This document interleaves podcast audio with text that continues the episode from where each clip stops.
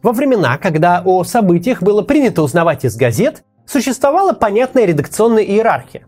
Главная новость всегда на первой полосе, по тому же принципу на первом развороте помещались важнейшие статьи, а вот на последних полосах газеты обычно оказывались заметки, которые редакция считала наименее важными. Интернет, безусловно, устроен иначе, чем печатная газета, однако и здесь мы привыкли ранжировать новостные публикации по степени значимости.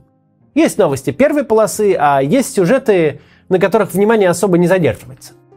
Между тем, в СССР миллионы читателей знали, чтобы выудить из подцензурной официальной прессы какую-то объективную информацию, иногда нужно присмотреться к заметкам в самом хвосте газеты. Вот и сейчас внимание нашей редакции зацепилось за мимолетную, казалось бы, новость. Глава ДНР Денис Пушилин сообщил о начале эвакуации жителей из Угледара в Волноваху.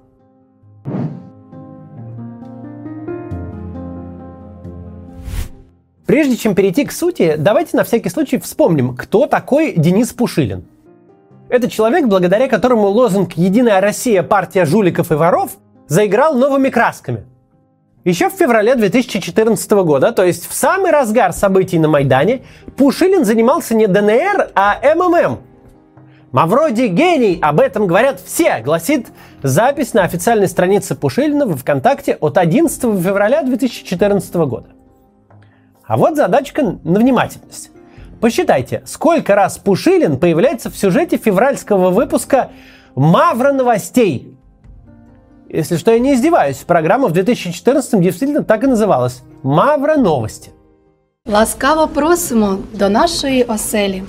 С таким традиционным национальным колоритом активисты глобальной кассы взаимопомощи открыли очередной офис на территории Украины. Несмотря на то, что официально он заработал только на этой неделе, уже около полумесяца обуховские МММщики принимают там желающих присоединиться к МММ-движению. Перебоев с потенциальными участниками, говорят они, не было и до торжественного разрезания ленточки. Свои двери открыл еще один консультационный офис МММ.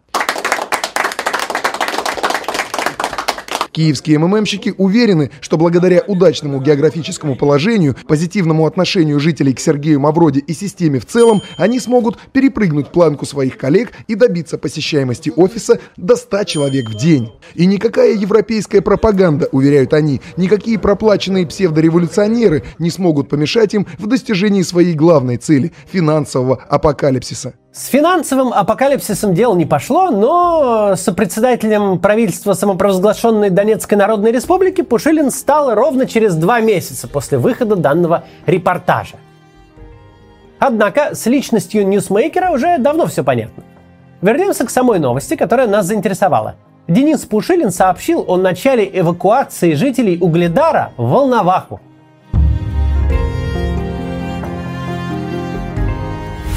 Угледар – небольшой городок в Волновахском районе Донецкой области Украины с довоенным населением примерно в 15 тысяч человек. Две трети горожан – украинцы, треть – этнические русские. Населенный пункт возник сравнительно недавно, в 60-е годы. Было бы большим преувеличением сказать, будто до 24 февраля 2022 года Угледар был идеальным местом для проживания. Вся жизнь города была подчинена градообразующим предприятиям, двум угольным шахтам – за хорошими зарплатами нужно было спускаться глубоко под землю. В других сферах, как это обычно бывает с моногородами, перспективных профессий почти не было. А если на шахтах задерживают зарплаты, жизнь всего города буквально замирает. Все эти проблемы хорошо знакомы жителям любого российского моногорода. Но вот было в Угледаре кое-что такое, что все-таки отличало его от аналогичной провинции в нашей стране – это невероятная самоорганизация граждан.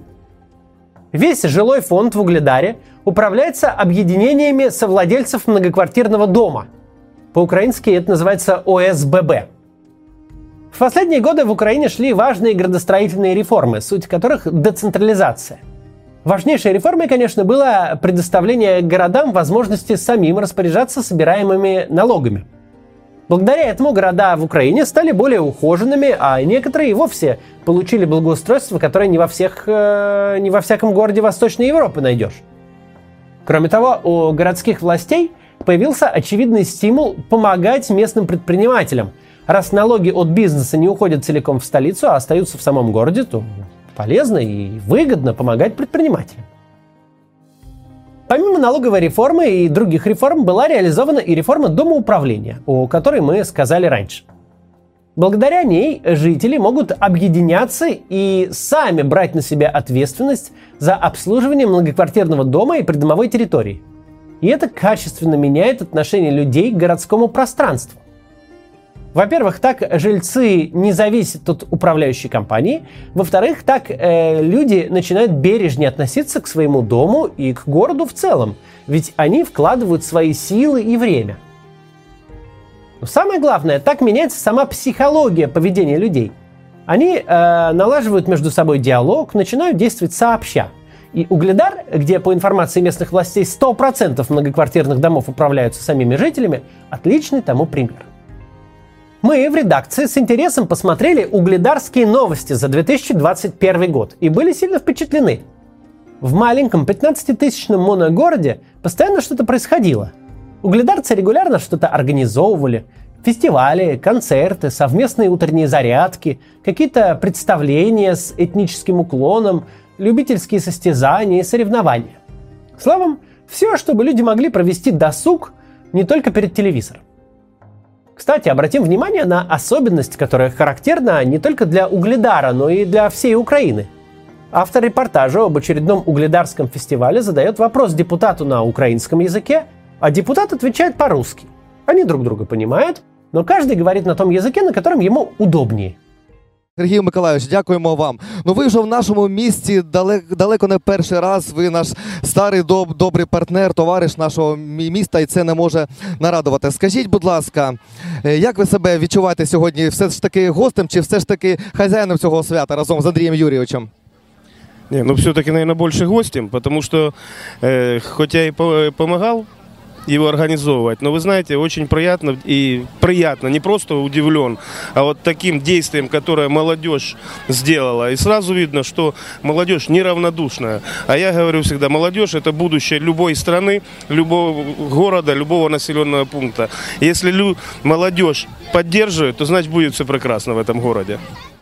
Угледар своим примером разрушает все представления о жителях малых городов, будто там живут какие-то темные и особенно костные люди.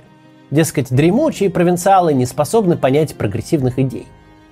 В 15-тысячном Угледаре местные власти постоянно отчитывались то о проведении выставки, посвященной проблеме домашнего насилия, то о просветительских встречах о недопустимости насилия и эксплуатации. В местной школе проходили семинары «Как не допустить травли». Даже если предположить, что местные чиновники делали это все чисто для галочки, ради красивого отчета, все равно важно, какие именно ценности они официально транслировали. Разумеется, в Угледаре чтили память о Великой Отечественной войне. Памятными датами, согласно официальной странице Угледарского городского совета, являются 22 июня, День памяти и скорби, 8 сентября, День освобождения Донбасса от нацистских захватчиков, и 28 октября, День освобождения Украины. На 9 мая Горсовет поздравляет горожан с Днем Победы. Это все 2021 год. Вот сотрудники Угледарской библиотеки возлагают красные гвоздики к памятному камню. Все как у нас в России. Вот э, младшеклассники показывают свои рисунки к празднику. 9 травня – это 9 мая. Вот еще пост из 2021 года. Десятиклассница Виктория Шанина читает стихи «Нам не надо войны». Их автор Николай Павлович Уманец. Великую Отечественную войну он прошел танкистом. Кстати, даже у советской власти не было никаких вопросов, почему это поэт-фронтовик не прославляет войну, а проклинает ее. И по какому праву он пишет стихи на украинском языке, а не на русском. Давайте посмотрим. Нам не треба війни, не треба.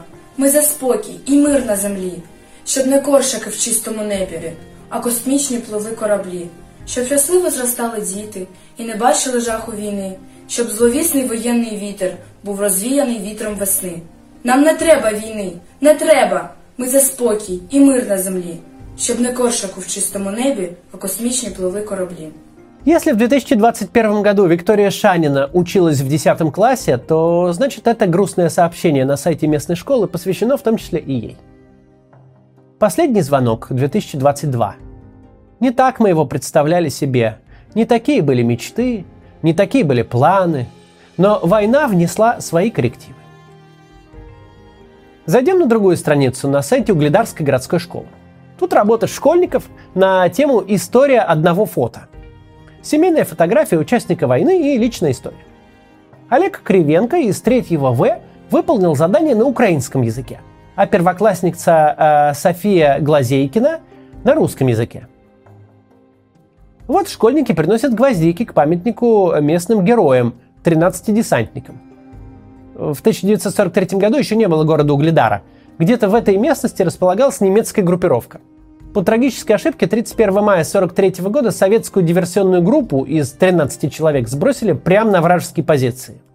Десантники несколько часов вели бой в полном окружении и все погибли.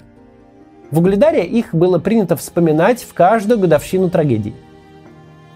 Честно говоря, мне неловко, что я столько времени потратил, чтобы доказать, в Украине тоже отмечали День Победы и другие даты, связанные с Великой Отечественной войной. Во-первых, я зачем-то доказываю очевидное.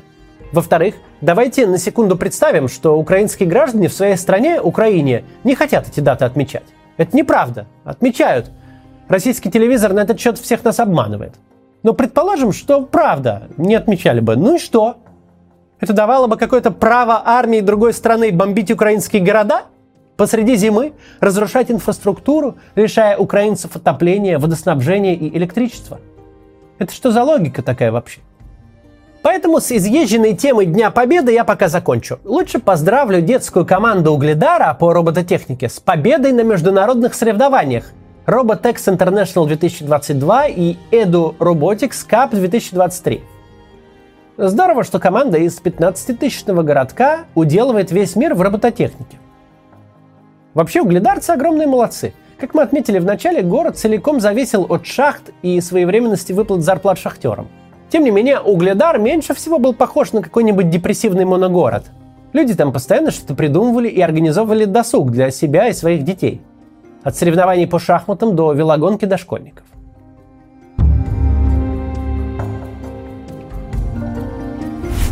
Угледаре до войны было сообщество велосипедистов. Одно время они вели страницу во ВКонтакте.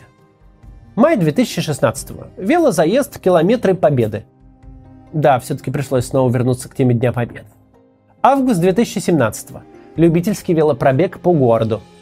В 2019 группу во ВКонтакте забросили. С тех пор три года не было ни одной публикации. Вдруг 25 февраля 2022 года в сообществе «Двухколесный угледар» появляется новый пост – его выложил местный активист небольшой оппозиционной партии Шария. Возле больницы Угледара пишут «Упал снаряд. Погибли дядя и бабушка. Маме ампутировали обе ноги». Факт падения российского боеприпаса в непосредственной близости от Угледарской больницы действительно зафиксирован международной правозащитной организацией Human Rights Watch. Погибли тогда четыре человека, и у двоих одинаковая фамилия 34-летний Максим Сидоренко и 65-летняя Антонина Сидоренко. Возможно, это и есть дядя и бабушка, о которых идет речь. Тогда, на второй день войны, мы как-то все не заметили гибели четырех угледарцев и удара по больнице. По больнице, которую в Угледаре, между прочим, только-только отремонтировали, а оснастили новым оборудованием, чтобы лечить жителей, чтобы они дольше жили. Подобных незамеченных трагедий на Донбассе который Владимир Путин вознамерился спасать и освобождать, уже столько, что хватит на десятилетия работы историков, на тысячи видеороликов, подобных этому. Но Угледар это не просто город на Донбассе, где каждый третий житель русский по национальности. Это город шахтеров. Согласно путинскому мифу, именно шахтеры Донбасса в 2014 году взяли в руки оружие, дабы защитить свои дома от киевских нацистов. Согласно рассказам из телевизора, донбасские шахтеры – это те самые герои русской весны. Ради них Путин вмешался во внутренние дела Украины в 2014 году, ведь не из воздуха же у всех этих якобы местных шахтеров возникли танки и орудия. Ради спасения этих людей Путин, по его теперешним словам, начал год назад новую войну.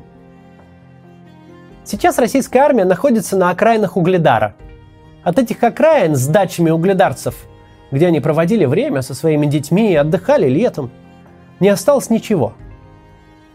В самом городе, некогда очень опрятным и ухоженным, чудовищные разрушения.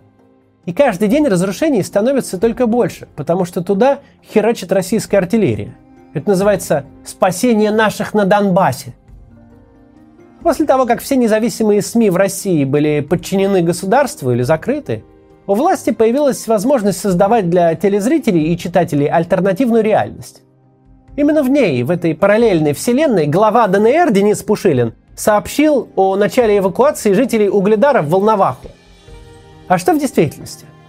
Соратник Путина, аферист и мошенник, везет людей из одного уничтоженного российской армией города в другой уничтоженный российской армией город. Эвакуировать людей из Угледара в Волноваху – это как эвакуировать кого-то из Нагасаки в Хиросиму в августе 45-го. В 2022 году в Волновахе было уничтожено 90% жилого фонда – Сейчас, по сообщениям про кремлевских СМИ, героическими усилиями российских строителей процент разрушений в Волновахе снижен до 50. Но наполовину разрушенный город – это по-прежнему разрушенный город. А ударные темпы строительства нового жилья очень пригодились бы в самой России. В тех же Мурманске и Архангельске, столицах регионов, где люди до сих пор живут в гнилых бараках. Переубивать и изувечить десятки тысяч человек, разрушить жизнь миллионов людей, стереть с лица земли их дома, а потом героически возводить новые для тех, кто выжил, пока твои собственные граждане в России прозябают в скотских условиях, это никакое не спасение. За последние 70 лет никто не нанес такого урона русскоязычным людям и конкретно русскому народу, как Владимир Владимирович Путин. До завтра.